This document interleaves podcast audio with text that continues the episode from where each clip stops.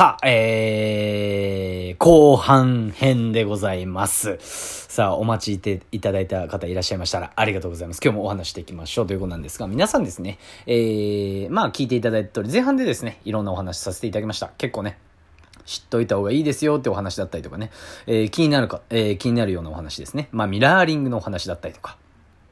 まあ、あとはですね、えー、まあ、案外ここかって気づける部分もあるから、これ絶対やった方がいいですよっていうのをですね、えー、前編でお話しさせていただきました。というわけで、今回はですね、えー、まあ、あの、前編の最後の方にですね、まあ、ちょっと笑いながら、あの、言わせていただいたことなんですけれども、えー、そういう相手に対してどう対処した方がいいかというですね、えー、具体的な方法についてお話しさせていただきたいと思います。ますはい。で、えー改めまして、はじめましての方も、いつも聞いていただいている方も、えーこんにちは、こんばんは、バビロニア .com です。.com です。.com です。はい。えーこのチャンネルではですね、えーライブ配信やメディア、えー音声メディア、コミュニケーションについてそれぞれの、えスキル向上だったり、新しい情報、ちょっと変わった視点からの解説、面白いネタなどですね、え10分以内にあなたを虜にするような内容を扱ってます。それでは参りましょう。バビトーク、スタート。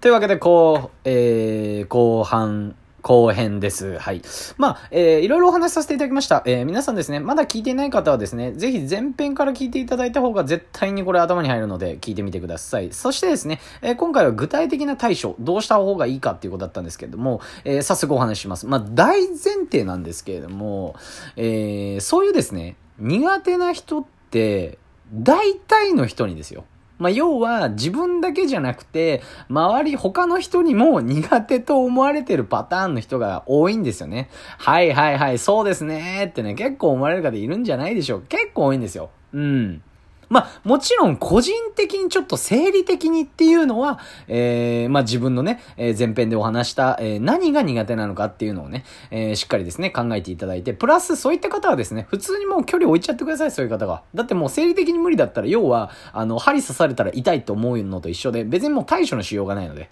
これはですね、えーぜひ変に絡まない方がいいかなっていうのはね、えー言わせていただきたいと思います。はい。で、えー大体の人に苦手な、えー苦手と思われてる人、えーということなんですけれども、えーこういう相手はですね、はい。大前提のお話してますが、こういう相手は仲良くなってしまえば、めちゃめちゃ楽。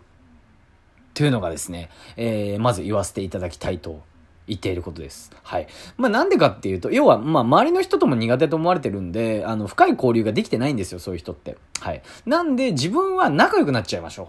っていう戦法というかですね、考え方でございます。はあ、そっちで来たかーってね。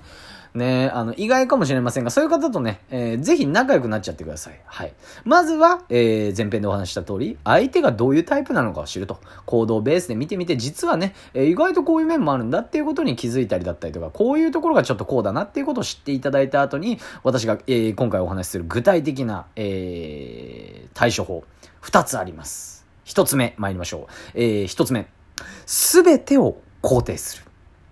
ということなんですけれども、えーどうですか皆さん？結構嫌、あの、苦手な人ね、嫌味なことだったりとか、この人の言い方ちょっとこうだなとかね、いろいろあったとして、なんか変なこと言われたとしてもですね、あ、はい、わかりましたとかね、うん。何かこう言われてたとしても、肯定してみること、どういうことをしてみてください。これなんでかっていうと、えー例えばその人がですね、恋的に、恋に何かこうね、えー嫌味なことをね、してきたとしてもですね、どんな人間でも、嫌味なことをしていると罪悪感が生まれてしなくなるんですよ。じゃあそういう時に嫌味なことをされていてあなたがどうですか？反発してたらどうなりますか？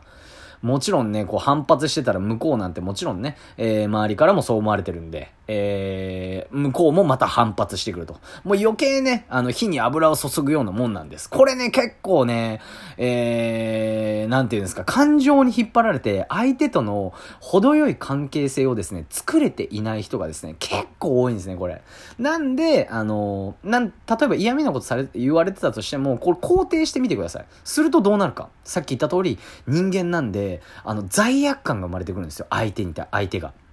はい。なんで、それ自然とですね、あの、普通にですね、こっち、えー、自分への対応がですね、あ、柔らかくなってきます。これ面白いですよ。これ言ってることがわかる方はですね、かなり、えー、人間関係うまくできるタイプの人なんじゃないかな。人の上に立ってる人なんじゃないかなと思います。はい。ぜひですね、すべて、まあもちろんですね、えす、べてって言ってね、今、えー、そこから飛び降りてくださいって言って、それも肯定する。そんなのはないですからね。はい。あの、あれなんですが、大体そういうこと言われても、あ、ありがとうございますとかね、変な、いや、もうそれちゃんとやってよとかね、なんかそういう言い方が気に食わなかったとしても、あ、ありがとうございます、すいませんみたいなね、感じで言ってみてください。それも肯定ですからね。はい。そういう言い方で対応してくるということなんですが、一つ気をつけなければいけないんですが、これですね、まあ、要は、なんかそういうのを、あの、逆手にとってですね、あの、すべてに対して、こいつは肯定するやつだからって言って、あの、何かこう、無理難題を結構言ってくる人もいるかもしれません。すべてを肯定する人。要は、やばいサイコパスが、あの、あなたを、こうね、有効活用しようみたいな感じでですね、やばいサイコパスが、はい。いるかも、いるんですよ、そういう人。そういう人は、あの、距離を、えー、開けてください。はい。あまり関わらない。はい。これぜひね、えー、しっかり頭に入れていただきたいと思います。で、そっから二つ目ですね。適度な距離を保つ。ということなんですが、これはどういうことかというと、えー、媚びを売るとか、そういうことはしないようにしてください。はい。まあ、さっき言ったように肯定して、えー、相手もね、罪悪感が生まれてくると思うんで、そういう時に変に媚びを打って近づいたりだったりとか、はい。そういったことはしないでください。これなんでかっていうと、まあ、あの、逆効果なんですよね。うん。まあ、媚びを売られてることに相手気づきますし、なんだこいつみたいな感じになっちゃうんですよ。はい。なんで、そういうふうに何かこうね、えー、関わらなければいけない時っていう時には、えー、何か変なこと言われてもありがとうございますだったりとかね、そういうふうに話を肯定したりだったりとか、そういうふうにして、えー、まあ、えー、なんていうんですかね、相手に罪悪感が生まれてくるのを待つと。で、やばいサイコパスだったらこれはもう関わらない。っていうことと、変に媚びを売るって言って、自分から変に寄り添うっていうのはやめた方がいいですという